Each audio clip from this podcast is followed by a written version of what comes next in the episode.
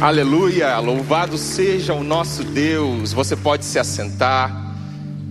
Vamos meditar na palavra de Deus.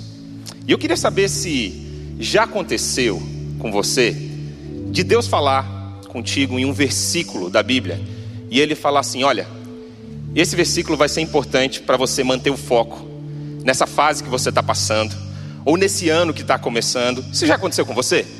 Isso já aconteceu comigo algumas vezes. E esse ano aconteceu de novo. E o versículo que eu vou compartilhar com vocês, Isaías 26, versículo 8. Você pode abrir a sua Bíblia nesse texto.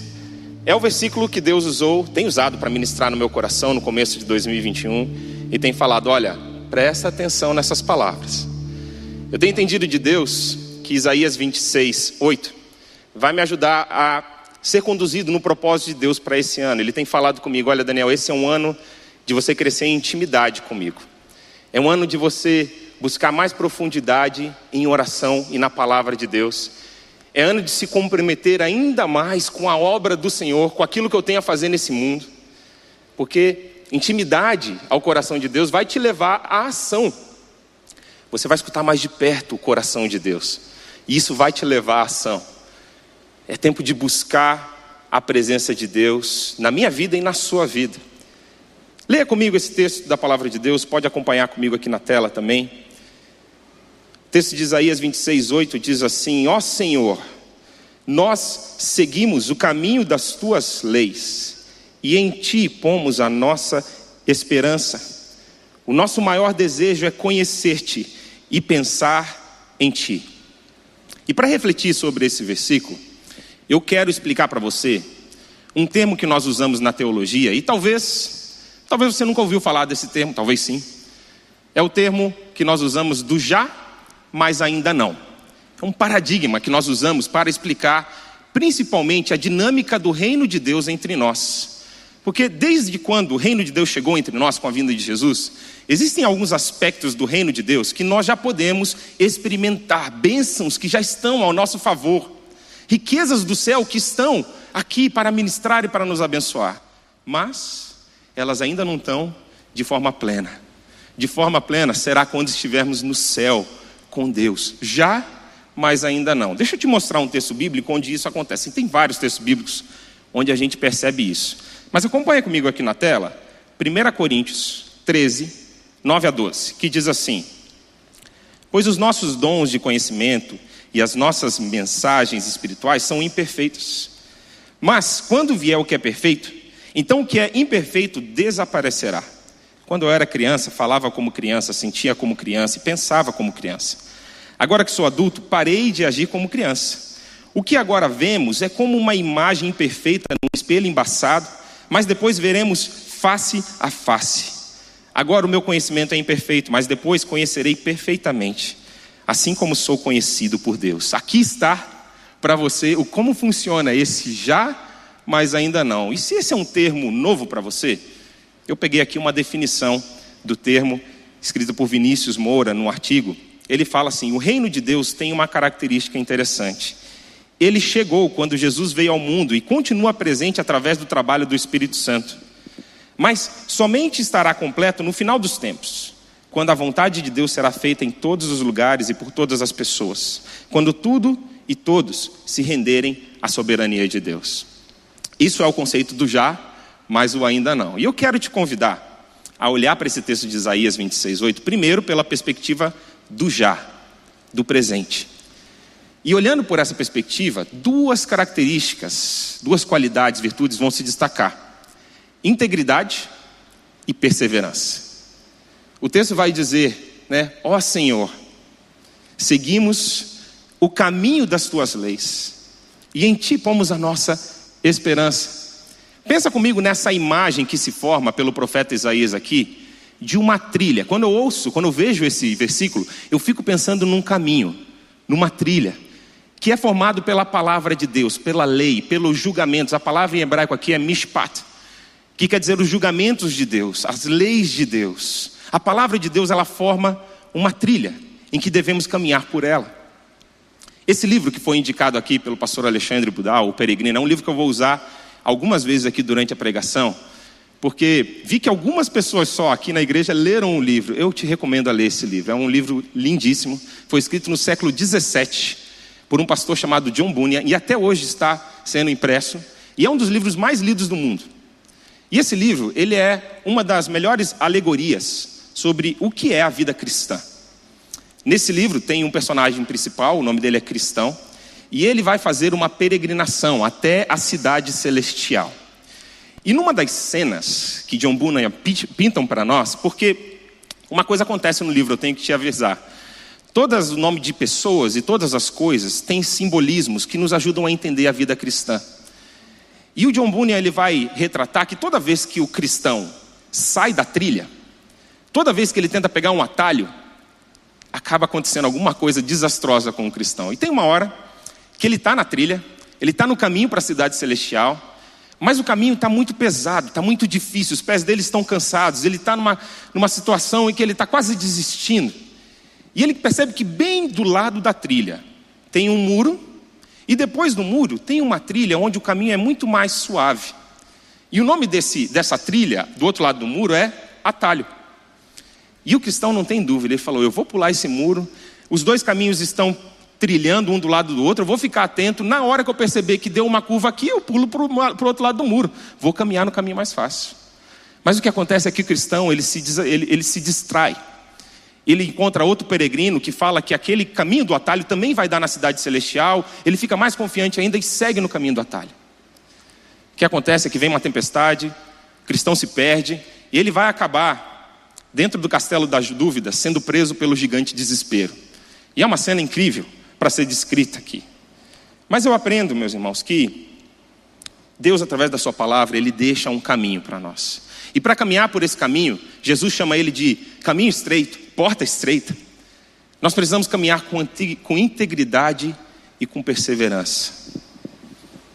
Jesus nos chamou para sermos cidadãos do reino de Deus.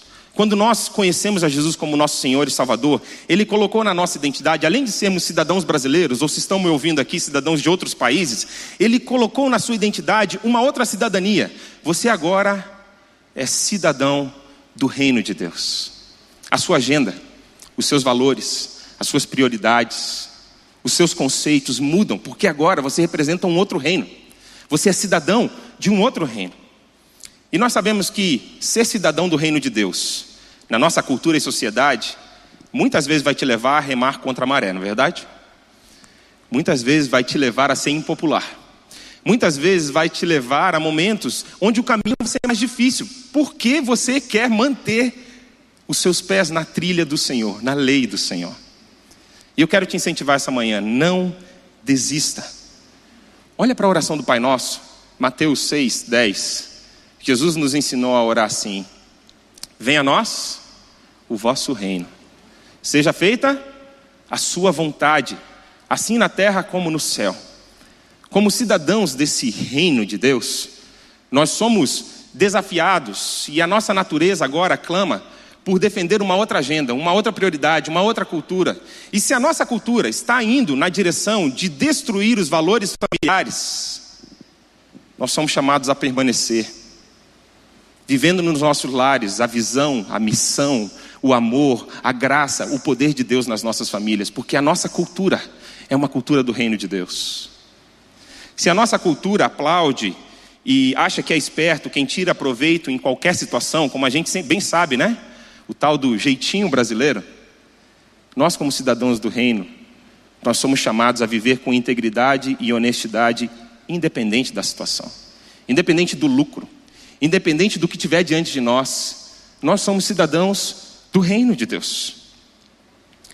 Eu acompanhei dois, dois amigos que tiveram duas situações bem interessantes em 2020 que eu quero compartilhar com vocês, tem tudo a ver com o que a gente está falando aqui. Primeiro é a história de um empresário, amigo meu aqui da igreja, e ele já tem essa empresa há algum tempo. E quando ele se converteu, lá no ano 2000, a empresa dele não recolhia impostos.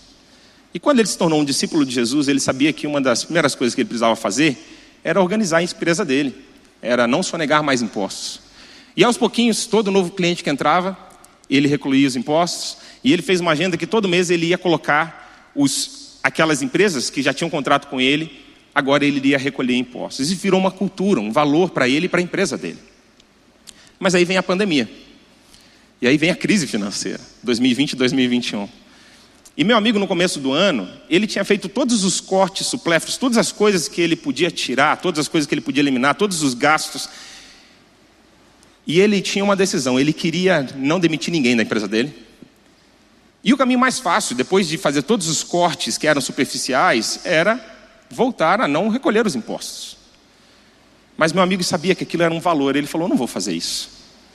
E ele tomou uma decisão difícil. Ele reduziu o seu próprio salário durante um tempo. E meu amigo estava me contando que ele não precisou demitir ninguém. Ele conseguiu dar uma bonificação para os funcionários no final do ano. E o fato dele ter diminuído o salário dele fez algo interessante na casa dele, porque ele teve que reorganizar as contas dele pessoais.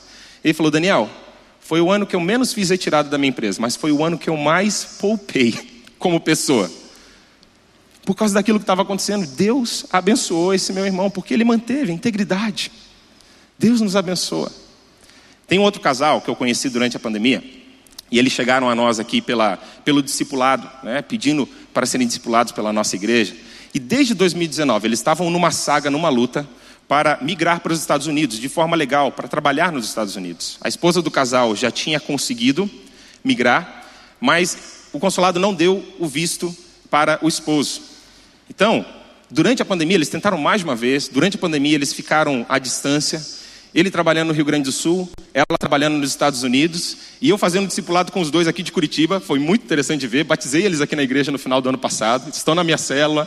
Tem sido uma maravilha caminhar com eles, mas como foi gostoso poder celebrar com eles algumas semanas atrás que eles finalmente conseguiram um visto para ir para os Estados Unidos.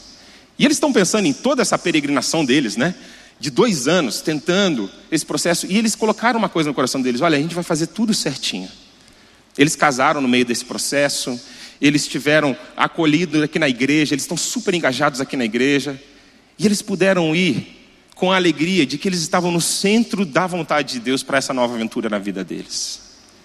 Meus irmãos, eu quero, eu quero te convidar, eu quero te convocar, olhando esse texto pela perspectiva do já, a você caminhar 2021 com integridade e com perseverança. Esse meu amigo, ele me disse uma coisa interessante no final da nossa conversa. Ele falou assim: Olha, Daniel, a gente não pode flexibilizar valores mediante a necessidade que se apresenta diante de nós, porque senão não são valores nós precisamos continuar caminhando com integridade. Agora eu quero te ajudar a enxergar esse texto por uma outra perspectiva, do ainda não. E tem um texto da Bíblia que vai nos ajudar a naturalmente fazer essa transição. Você pode abrir esse texto ou pode acompanhar conosco aqui no telão, 1 Pedro 1, 3 a 9. Olha o que Pedro escreve no começo da sua carta. Ele fala assim: Louvemos ao Deus e Pai do nosso Senhor Jesus Cristo, por causa da sua grande misericórdia ele nos deu uma nova vida pela ressurreição de Jesus Cristo. Por isso, nosso coração está cheio de uma esperança viva. Assim, esperamos possuir as ricas bênçãos que Deus guarda para o seu povo. Ele as guarda no céu, onde elas não perdem o valor e não podem se estragar, nem se destruídas. Essas bênçãos são para vocês que, por meio da fé, são guardados pelo poder de Deus para a salvação que está pronta para ser revelada no fim dos tempos. Alegrem-se por isso se bem que agora é possível que vocês fiquem tristes por algum tempo, por causa das muitos tipos de provações que vocês estão sofrendo. Essas provações são para mostrar que a fé que vocês têm é verdadeira, pois até o ouro, que pode ser destruído, é provado pelo fogo. Da mesma maneira, a fé que vocês têm, que vale muito mais do que o ouro, precisa ser provada para que continue firme. E assim vocês receberão aprovação, glória e honra no dia em que Jesus Cristo for revelado. Vocês o amam, mesmo sem o terem visto, e creem nele, mesmo que não o estejam vendo agora. Assim vocês se alegram com uma alegria tão grande e gloriosa que as palavras não podem descrever. Vocês têm essa alegria porque estão recebendo a sua salvação, que é o resultado da fé que possuem. De novo, esse texto faz uma transição natural dessas duas perspectivas. E agora eu quero chamar a tua atenção o que significa seguir o caminho da lei de Deus e colocar nele a sua esperança, conforme Isaías 26, 8, mas agora, olhando para o futuro, olhando para aquilo que há de vir, para as gloriosas bênçãos de Deus no céu. E meus irmãos, quando nós fazemos isso, quando essa expectativa do futuro glorioso de Deus enche o nosso coração, isso nos motiva a dar o próximo passo na caminhada. É como se o brilho do amanhã pudesse iluminar a escuridão dos nossos dias. E é lindo porque isso acontece em vários momentos da palavra de Deus. Os nossos heróis da fé, eles usavam essa expectativa como combustível para o próximo passo da missão. A igreja cristã estava passando por um dos momentos mais desafiadores de perseguição no finalzinho do primeiro século. E bem naquele momento, o apóstolo João está na ilha de Patmos, preso, e ele recebe uma revelação de Jesus glorificado, que nós conhecemos como o livro de Apocalipse. E é esse livro que motiva os cristãos, passando por aquela perseguição do Império Romano tremenda, a perseverarem, olhando a gloriosa bênção de Deus que está esperando por nós no céu. Eu quero compartilhar com você só dois versículos de Apocalipse 1, mas eu te recomendo a ler do capítulo 1 ao capítulo 3, principalmente, quando Jesus se apresenta de forma gloriosa a João. Olha só o que diz Apocalipse 1, 7 e 8. Olhem, ele vem com as nuvens, todos o verão, até mesmo os que o, o atravessaram com a lança. Todos os povos do mundo chorarão por causa dele. Certamente será assim, amém. Eu sou o Alfa e o Ômega diz o Senhor Deus, o Todo-Poderoso, que é, que era e que há de vir. O apóstolo Paulo, nas suas várias momentos de provações, ele também usava essa expectativa pelo reino de Deus se manifestar de forma completa como um combustível espiritual para que ele desse o próximo passo. Ele escreveu isso em várias das suas cartas. Eu quero só mostrar para você uma das cartas. 2 Coríntios 4, 17 a 18. Paulo vai dizer assim: e essa pequena e passageira aflição que sofremos vai nos trazer uma glória enorme e eterna, muito maior do que o sofrimento. Porque nós não estamos, não prestamos atenção nas coisas que se veem, mas nas que não se veem. Pois o que pode ser visto dura apenas um pouco, mas o que não pode ser visto dura para sempre. Tem mais um texto que eu quero destacar com você, que é o texto de Hebreus capítulo 12. Quando o próprio exemplo do Senhor Jesus é colocado diante de nós como um modelo de correr a corrida da fé, não perdendo de vista, não perdendo de vista a glória que nos espera. Olha o que diz Hebreus 12, 2 e 3. Conservemos os nossos olhos fixos em Jesus, pois é por meio dele que a nossa fé começa, e é ele quem a aperfeiçoa. Ele não deixou que a cruz fizesse com que ele desistisse, pelo contrário, por causa da alegria que lhe foi prometida, ele não se importou com a humilhação de morrer na cruz e agora está sentado do lado direito do trono de Deus. Pensem no sofrimento dele e como suportou com paciência o ódio dos pecadores. Assim vocês não desanimem, nem desistam. Eu estou usando essa parábola do peregrino também para te inspirar a pensar sobre a palavra de Deus. E nesse livro tem uma outra cena em que o cristão chega às montanhas aprazíveis. E ele está vindo de uma grande batalha, ele vai enfrentar uma outra grande provação na sua caminhada, mas Deus dá um momento de refrigério, os pastos verdejantes de Salmos 23, 2 que a gente lê. E nessa cena, o peregrino cristão, ele tem a oportunidade de olhar por um telescópio os portões da cidade celestial. E aquilo enche o coração do peregrino de alegria, de esperança, porque ele sabe que está quase lá. Ele sabe que ele está quase lá. Ele sabe que ele precisa perseverar. Esse tempo de intimidade com Deus tem sido um tempo muito gostoso para mim. Tem sido um tempo que eu tenho aprendido a estar na presença de Deus, no meu tempo devocional, no meu tempo diário. Mas às vezes, quando sobra um tempinho à noite, durante o dia, ao invés de eu correr para as mídias sociais e acompanhar o feed do Facebook ou do Instagram, eu às vezes eu tenho parado, sentado onde eu estou, e eu tenho pensado em Jesus, eu tenho conversado com Ele de forma espontânea, natural. Eu lembro que um desses dias, um sábado, eu estava é, na minha casa e eu estava pensando como é que vai ser o meu encontro com Jesus.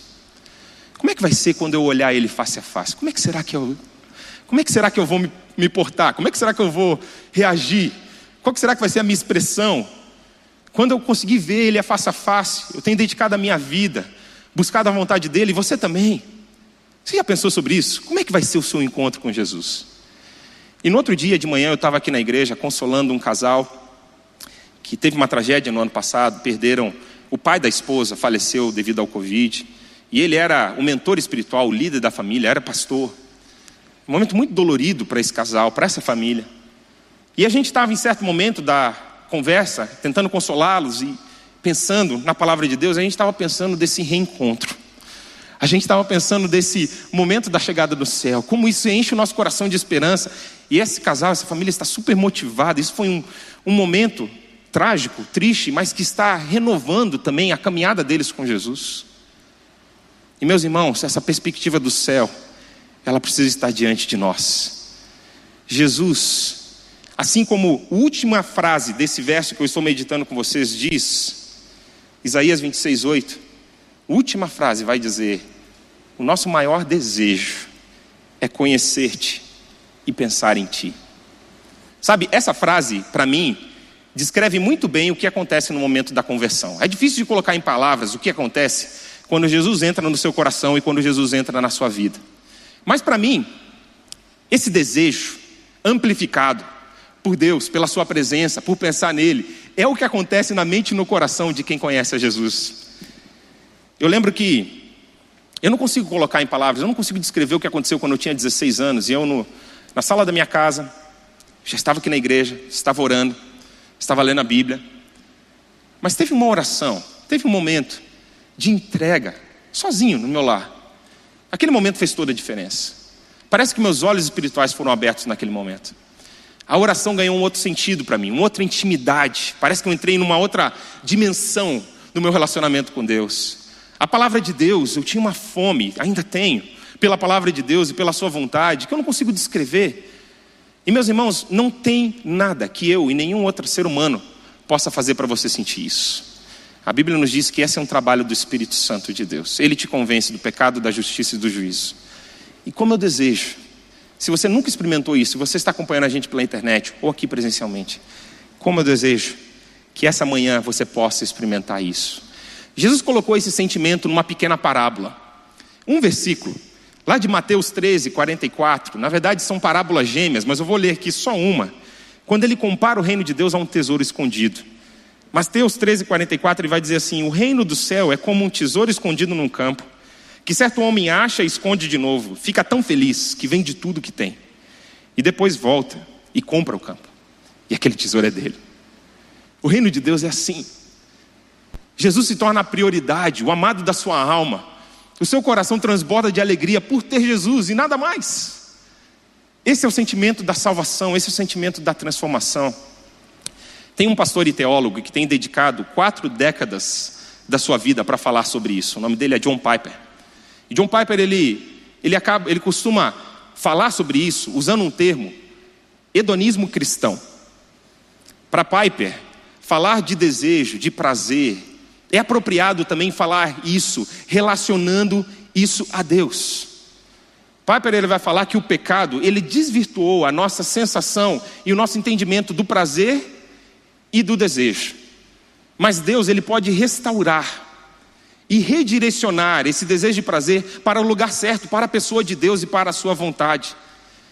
O certo, meus irmãos, no campo espiritual, não é somente você reprimir os desejos errados. A Bíblia vai dizer que nós devemos matar os desejos errados em Colossenses capítulo 3. Mas não é somente reprimi-los, porque a, somente, a, somente a repressão vai causar uma religião de regras e de legalismo. O certo é além de você matar os desejos errados, é você redirecionar os seus desejos para o lugar certo, para a pessoa de Deus e para a vontade dele. Aí sim você vai viver um relacionamento vivo e autêntico com a pessoa de Deus. Quero citar pela última vez essa ilustração que eu estou usando aqui do livro Peregrino, porque a história começa e cristão ele está com um livro na mão e esse livro é a Bíblia. Enquanto ele lia aquele livro, ele percebia que o juízo de Deus na cidade que ele vivia, que era a cidade da destruição, era iminente. Viria o juízo de Deus sobre aquela cidade, sobre aquele povo, e ele precisava fugir daquele lugar. E ele sentia que um fardo pesava sobre as suas costas, mais e mais, cada vez que ele pensava, cada vez que ele vivia os seus dias, aquele fardo ia crescendo. E ele já não sabia o que fazer, e ele então encontra um homem chamado evangelista. E o evangelista aponta para aquele homem e fala: Está vendo aquela portinha lá no final? Está vendo aquela, pontinha, aquela portinha quase que não consegue ver? Aquela é a porta estreita. Você precisa correr com todas as suas forças para ela. E quando você entrar naquela porta, você vai receber as próximas instruções da jornada. E cristão não tem dúvida, ele corre para aquela porta, já tem desafios no caminho ali. Mas quando ele passa na porta, logo depois, tem um dos momentos que para mim é uma das cenas mais bonitas do livro. Que é quando o cristão ele chega no Morro da Cruz. E ali no Morro da Cruz, os seus fardos caem das suas costas.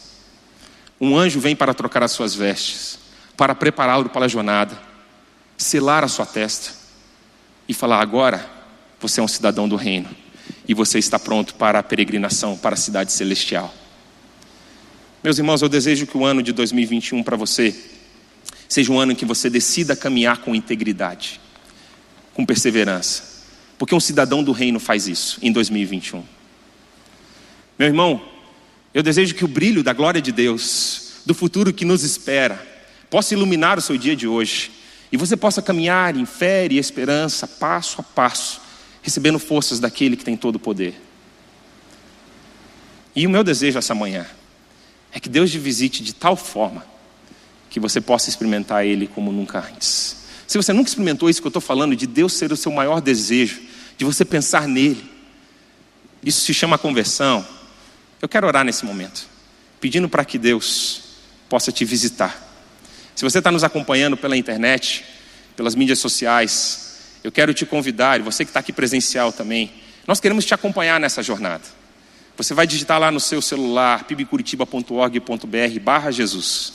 Nós vamos entrar em contato com você para te ajudar nessa caminhada, nos primeiros passos da sua vida cristã. Tem uma coisa do contexto de Isaías 26 que eu ainda não te contei, eu deixei para o finalzinho. Isaías vai nos dizer que esse texto é uma canção que nós vamos cantar no céu. Capítulo 26. É uma canção que nós vamos cantar lá. E o capítulo anterior, Isaías 25, do 6 a 9, vai ser projetado aqui, nos mostra o contexto onde vamos cantar essa canção. É algo lindo. A Bíblia repete essa mesma palavra no livro de Apocalipse, nos últimos capítulos. Olha o que diz Isaías 25, 6 a 9, o contexto disso que eu acabei de compartilhar com vocês. No Monte Sião, o Senhor Todo-Poderoso vai dar um banquete para todos os povos do mundo. Nele haverá as melhores comidas e os vinhos mais finos, e ali ele acabará com a nuvem de tristeza e de choro que cobre todas as nações. O Senhor Deus acabará para sempre com a morte. Ele enxugará as lágrimas dos olhos de todos e fará desaparecer do mundo inteiro a vergonha que seu povo está passando. O Senhor falou. Naquele dia todos dirão: Ele é o nosso Deus. Nós pusemos a nossa esperança nele e ele nos salvou. Ele é o Senhor e nós confiamos nele. Vamos cantar e nos alegrar porque Ele nos socorreu. Eu quero te chamar nesse momento a você ter um momento de encontro, de intimidade com Deus, de você colocar o seu coração na presença de Deus. Pastor Tiago vai cantar uma música aqui para nós. Eu só posso imaginar, é uma música que me faz pensar no céu, nesse encontro com Jesus. E se você quer responder essa mensagem, falando, Deus, eu quero andar com integridade, quero andar com fé, eu quero te conhecer e te desejar como nunca antes na minha vida em 2021. Eu quero te convidar, você que está presencialmente aqui, a se colocar de pé ou se colocar de joelhos no seu lugar, ter um momento de encontro com Deus. Sair daqui renovado nas suas forças. Você que está em casa, que esse seja um momento de reverência, você que está no carro, e que você possa buscar a presença de Deus nesse momento. Para o que você está fazendo, esse é o momento de nos dedicarmos ao Senhor e falar: Senhor, nos encontra onde a gente está. Louve ao Senhor. E no final quero orar com você.